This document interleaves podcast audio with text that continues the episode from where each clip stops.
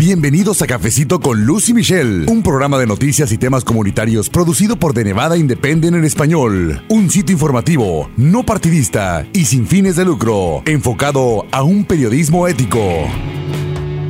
Hola amigos, espero que tengan a la mano su cafecito. Yo ya lo tengo cerquita de mí, está muy sabroso la verdad. Bienvenidos a un episodio más de Cafecito con Luz y Michelle. Este es el podcast en español de, The Nevada Independent. Es el episodio 79 y en esta ocasión les quiero comentar que el contenido de este episodio ya lo veníamos preparando desde hace unas semanas principalmente a raíz de las noticias de estos tiroteos que han ocurrido recientemente aquí en los Estados Unidos, también de las noticias que hemos reportado acerca de los cambios tan constantes en las leyes de inmigración, pero en este episodio nos quisimos enfocar en la otra parte que va más allá de las noticias, de las estadísticas, y eso son las emociones. Muchas personas en la comunidad han estado experimentando estrés, depresión, temor, dolor indescriptible porque han perdido a sus seres queridos en estos acontecimientos, conocen a personas que han pasado por estas situaciones. Y bueno, también muchos inmigrantes tienen el temor, la preocupación de su futuro, de qué va a pasar con tantos cambios en las leyes migratorias que a lo mejor pueden afectarles a ellos o a sus hijos. Y también hablando de hijos, cómo hablar con ellos acerca de estos temas tan difíciles. Así que este episodio está preparado con mucho respeto para todas las familias que se han visto afectadas por estos acontecimientos, pero también lleva un mensaje de esperanza, de información acerca de recursos disponibles y de las diferentes formas en que nosotros podemos lidiar con este tipo de emociones. Así que le invito a escuchar la entrevista que le realizamos a la doctora Sandra Gray. Ella es psicóloga aquí en Las Vegas, Nevada, y nos dio información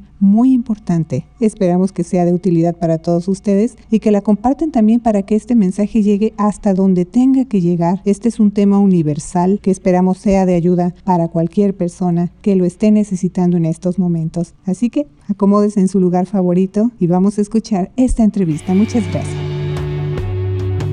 Así que bueno amigos, ahora le doy la bienvenida y las gracias por supuesto a la doctora Sandra Gray. Ella es psicóloga en Innovation Behavioral Health Solutions aquí en Las Vegas. Doctora, gracias de verdad por tomarse el tiempo de venir a conversar con la comunidad, tomarse este cafecito informativo. Ya tenía yo ganas de hacer este programa por todo lo que se está viendo, así que muchas gracias. Gracias por invitarme.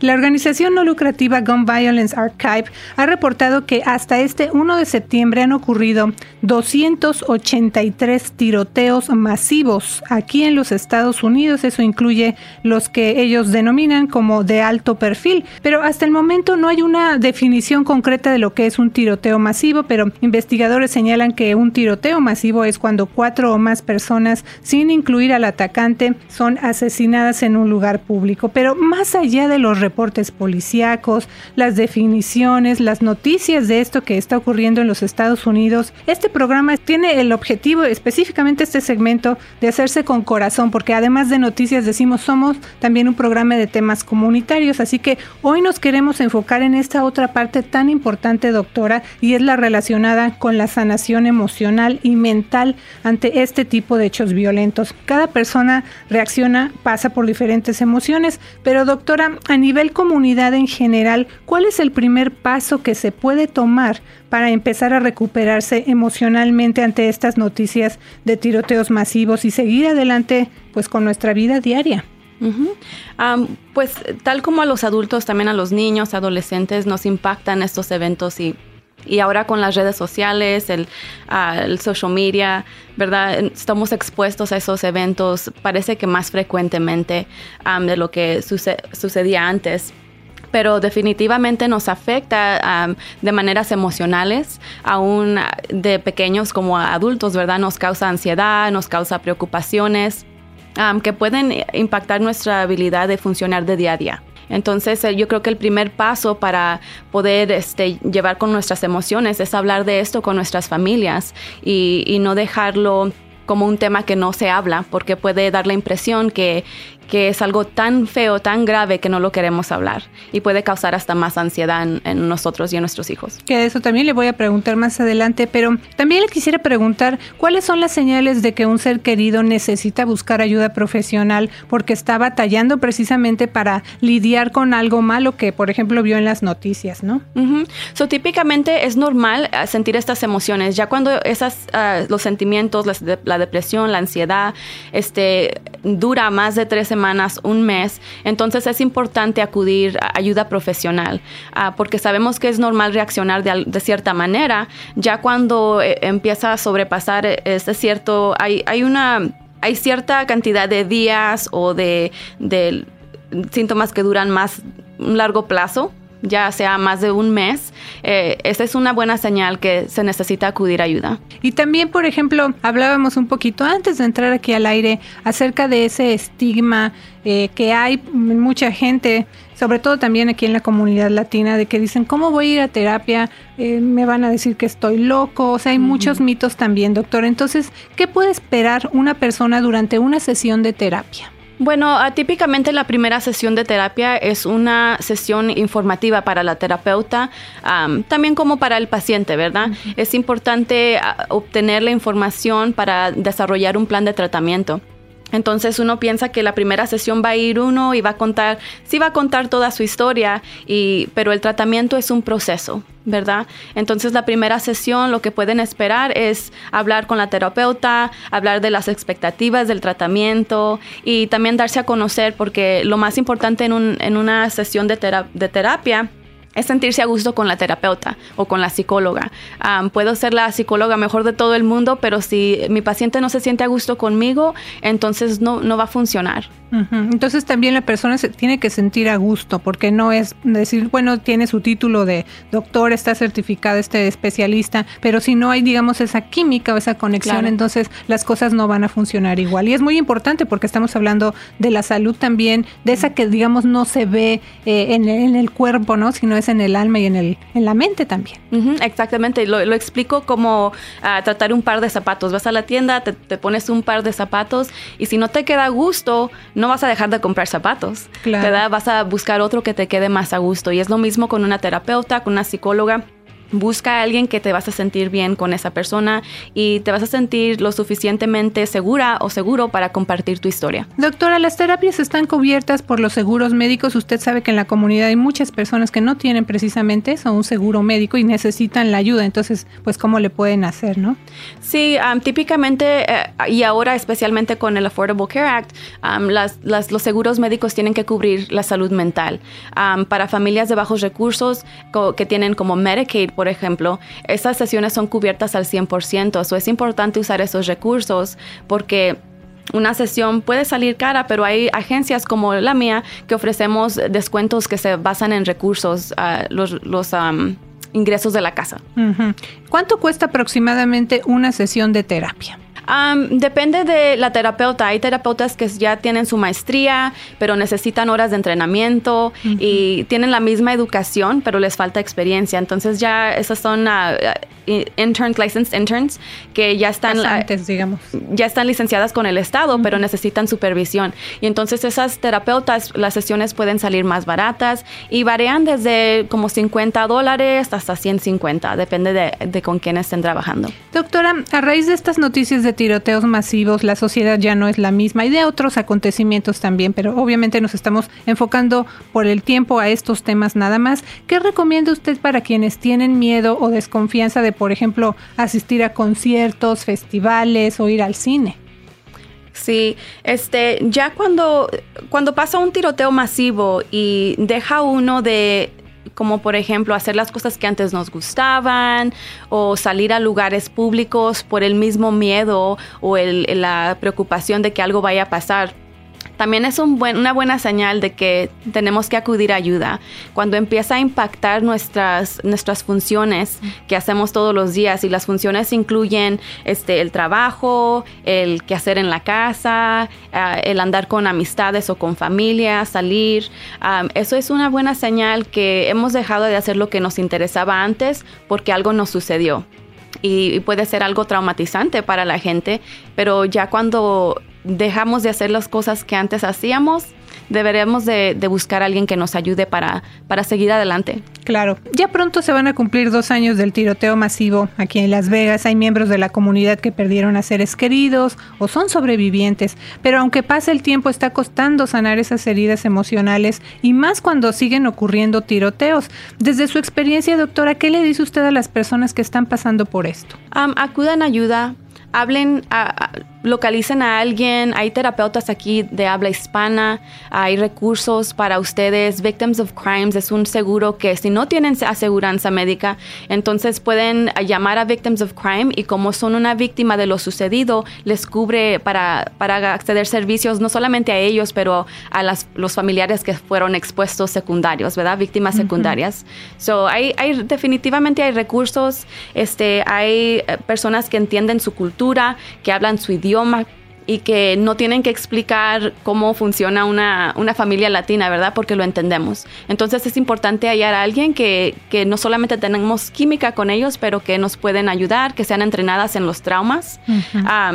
Muchas veces la gente que experimenta estos sentimientos que no se quitan ya después de un mes, puede ser que haya cosas anteriormente en el pasado que, que fueron traumatizantes y que ese tiroteo fue lo que causó que suban todas esas emociones, ¿verdad? Trigger, como se dice en, inglés, que es lo que otra vez, digamos, hace que reviva esa experiencia o la hace peor todavía. Claro. Eh, la pérdida de un ser querido es muy dolorosa, no se puede describir con palabras aquí, lo podemos tratar de decir, pero nunca va a ser suficiente tratar de ponerle, pues precisamente palabras a ese dolor tan grande, pero cuando suceden circunstancias repentinas y violentas, doctora, las emociones están aún más a flor de piel. ¿Cómo se puede trabajar esa parte de sentir frustración o enojo porque se perdió al ser querido en esas circunstancias? Es importante normalizar los sentimientos, especialmente entre la familia. a veces los adultos queremos proteger a nuestra familia con no platicar lo sucedido o cómo nos sentimos. Si yo no hablo con mis hijos de cómo yo me siento, entonces no estoy normalizando cómo ellos se sienten. Y lo probable es que ellos también se sienten frustrados, enojados, tristes preocupados, ¿verdad? De lo que puede suceder en el futuro, algo le puede pasar a mi mamá o mi papá. Entonces normalizamos esos sentimientos con nuestros hijos para que ellos sepan, bueno, mamá y papá también se sienten igual. Y esa parte también le quiero preguntar, doctora, hablar con los hijos. O sea, ellos, eh, pues a lo mejor les podemos eh, no sé, es que esconder el celular. Bueno, no esconder, pero evitar que vean estas imágenes o que lleguen eh, a enterarse de todas estas noticias. ¿Cómo podemos hablar con ellos? Porque es una realidad que están viviendo. Yo escuchaba, por ejemplo, también algunos jóvenes que decían es que nosotros crecimos en esta situación de, tiroteos. O sea, para nosotros es algo que ya está ocurriendo y así estamos creciendo. Entonces también eso preocupa mucho. ¿Qué se puede hacer? ¿Cómo hablar con los hijos? Claro, y, y también ah, pensar que nuestros hijos no saben lo que está pasando es, una, es un error, ¿verdad? Con las redes sociales, todos están grabando en medio de un tiroteo, esas imágenes se suben a, las, a las redes, los noticieros y estamos siendo expuestos. Eh, tenemos que hablar con nuestros hijos en un nivel que ellos entienden. Si tenemos un niño de 5 años, la conversación va a, ser, va a, ser, muy diferente que la conversación con uno de 15, ¿verdad? tenemos que hablar en su nivel, pero hablar claramente, honestamente, en una manera que ellos entiendan, porque la verdad es que ellos ya están enterados. Tenemos que corregir cualquier información errónea que ellos tienen en su cabeza. Y para hacer eso tenemos que escucharlos y qué es lo que tú sabes, qué has escuchado y también a, ver qué es lo que están sintiendo por medio de su historia de ellos. Doctora, las leyes de inmigración están cambiando muy rápido. ¿Qué le dice usted a familias inmigrantes que están preocupadas de una deportación, de que las autoridades migratorias se lleven a su ser querido en un operativo, de que sus familias terminen separadas? Sí, este es, es, una gran realidad. Hago yo evaluaciones de, inmigración para gente que está aplicando para cartas de perdón y lo que veo en mi experiencia es que hay mucha ansiedad, muchas preocupaciones, hasta depresión. Y lo que recomiendo es que sepan sus derechos. ¿verdad? Sepan sus derechos como inmigrantes, como familias migratorias tenemos derechos y es importante educarnos para saber cuáles son en causa en caso de que algo pasara de una separación, tengo recursos en mi página web para familias que uh, cómo evitar hacer un plan para evitar una separación, cómo uh, hablar de los traumas que han pasado nuestros hijos cuando pasa una separación, ¿verdad? Porque son, es un, un, proceso muy difícil para estas familias, especialmente en el ambiente político que está ahorita.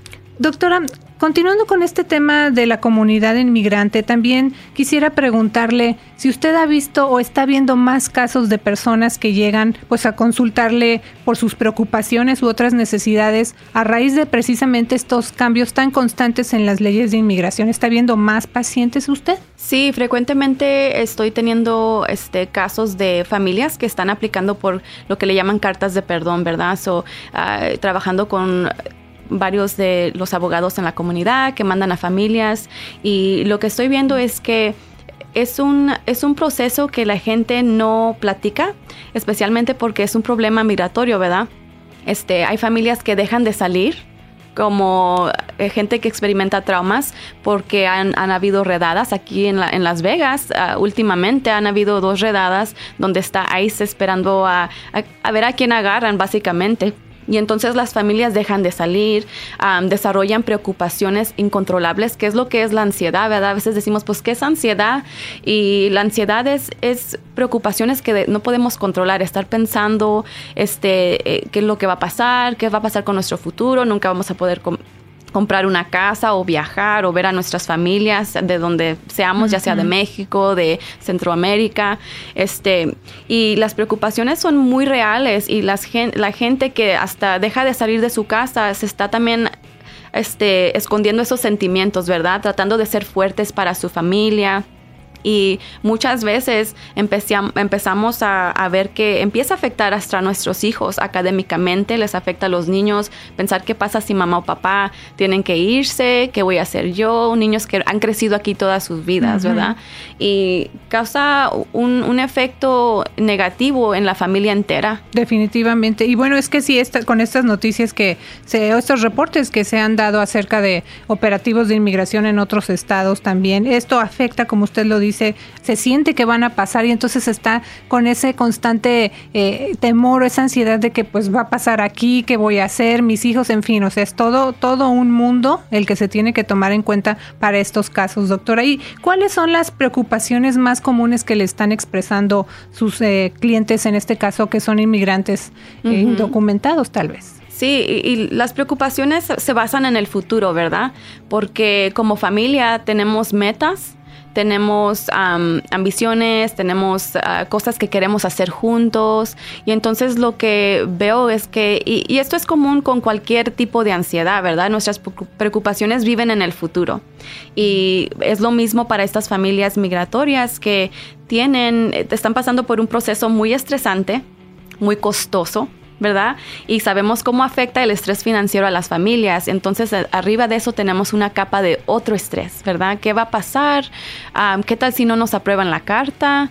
Ah, como muchas veces las familias se, basan de dos fuentes de, financieros, ¿verdad? De ingresos en la casa. Entonces ya es otra preocupación, vamos a perder ese apoyo, ah, estamos pagando para que nuestros niños vayan al colegio, ahora cómo le vamos a hacer.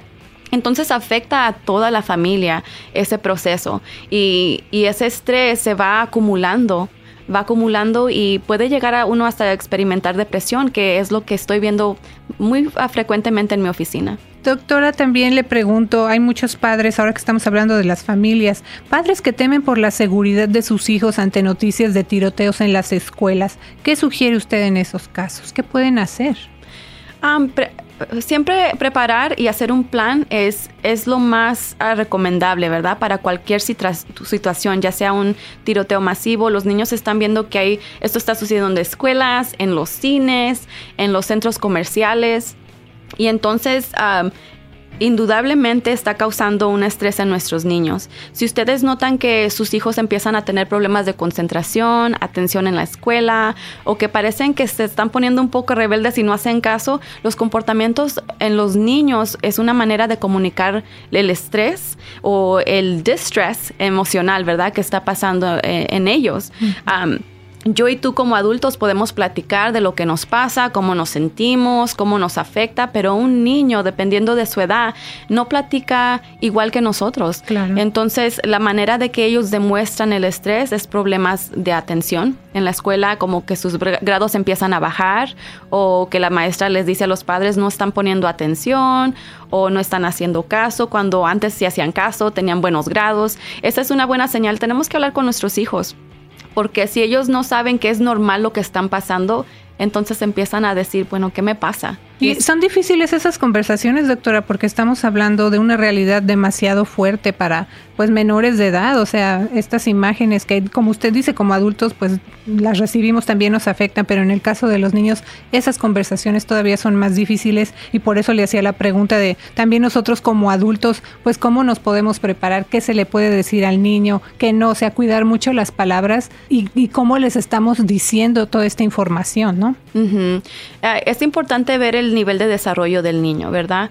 Para ver y, hablar claramente, no este, tratar de, de quedarnos con cierta información para proteger a nuestros niños porque realmente no los estamos protegiendo. Tenemos que hablar normalmente con ellos, honestamente, abiertamente, porque la, realidad es que lo están escuchando en, sus, en las escuelas, en sus amigos, están platicando ah, de lo sucedido en sus clases, aunque estén en kinder, ¿verdad? Eh, estas cosas están pasando. Tenemos que también limitar qué tanto exponemos a nuestros niños a las imágenes en las redes sociales o en las noticias uno a veces piensa que porque están chiquitos los niños y están jugando allá y estamos viendo un show de un noticiero, ¿verdad? Que no están escuchando lo que está pasando.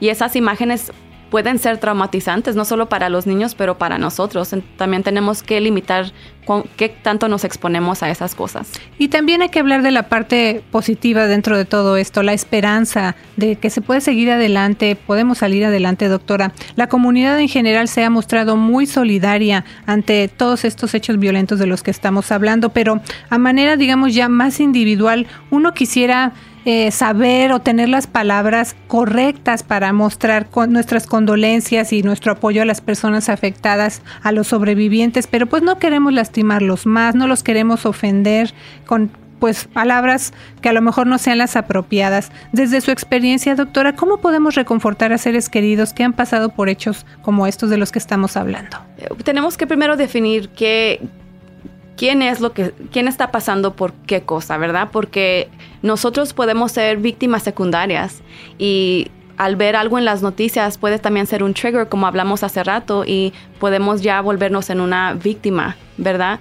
Entonces, no solamente estar ahí en ese centro o en ese cine o en esa escuela cuando sucedió el tiroteo ah, nos hace víctimas, también nos podemos hacer víctimas. Y yo creo que ah, para comunicar que estamos aquí apoyándonos es, es exactamente haciendo eso, comunicarlo, ¿verdad? Decir, estamos aquí con contigo.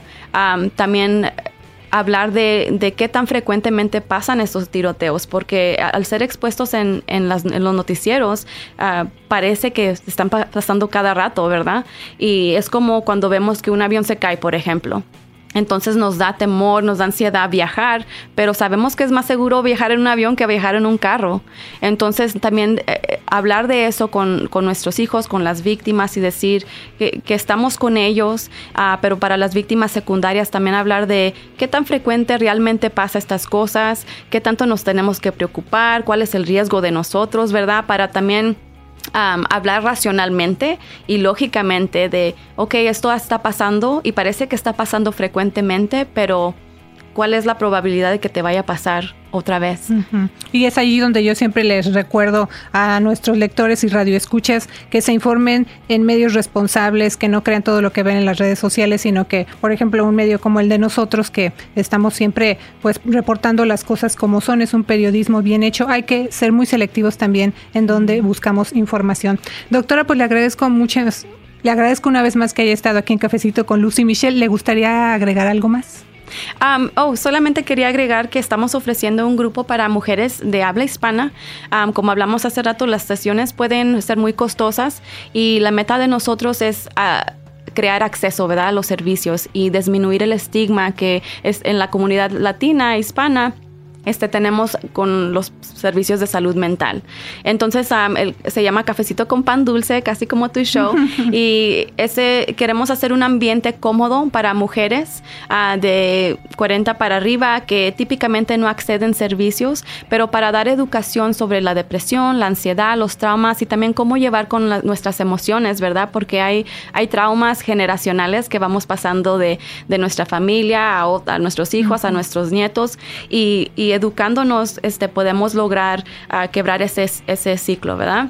Ese, esa rutina de, estar traumatizado. So, Cafecito con Pan Dulce empieza el septiembre 20, es de 10 a 11 y media de la mañana todos los viernes por seis semanas y estamos ofreciendo el grupo a 15 dólares cada grupo. Doctora, yo sé que decimos 15 dólares, pero a lo mejor hay mucha gente que dice yo ni, siquiera alcanzo los 15 dólares. De todas maneras, ¿hay alguna manera en la que se les pueda ayudar? Claro que sí, ofrecemos lo que llamamos sliding scale fee y es un fee, es un, un costo que se basa en los ingresos de la familia, ¿verdad?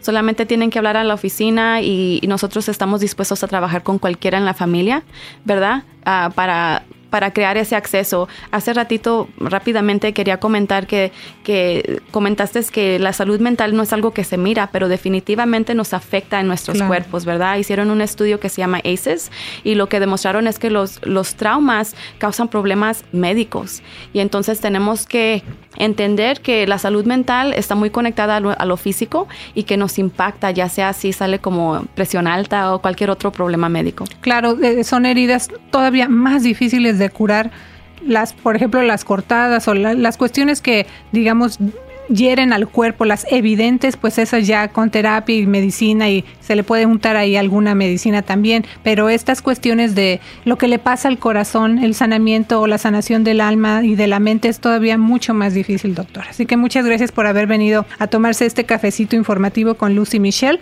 Una vez más, gracias a la doctora Sandra Gray, ella es psicóloga en Innovation Behavioral Health Solutions aquí en Las Vegas. Muchas gracias por escuchar este podcast Cafecito con Lucy Michelle. Nos escuchamos la próxima semana. Les saluda Luz Gray con De Nevada Independent en español, nuestro estado, nuestras noticias, nuestra voz. ¿Qué tal? Les saluda Luz Gray. Los invitamos a escuchar nuestro programa de noticias todos los sábados a las 10 a.m. en la campesina 96.7 FM. Lo que necesitas saber acerca de política, inmigración, educación y otros temas de interés para usted y su familia. Tómese un cafecito con Luz y Michelle todos los sábados a las 10 a.m. en la campesina 96.7 FM. The Nevada Independent en español, nuestro estado, nuestras noticias, nuestra, voz. Gracias por habernos acompañado a una emisión más de Cafecito con Luz y Michelle. Un programa de noticias y temas comunitarios producido por The Nevada Independent en español. Un sitio informativo, no partidista y sin fines de lucro, enfocado a un periodismo ético. The Nevada Independent en español. Nuestro estado, nuestras noticias, nuestra, voz.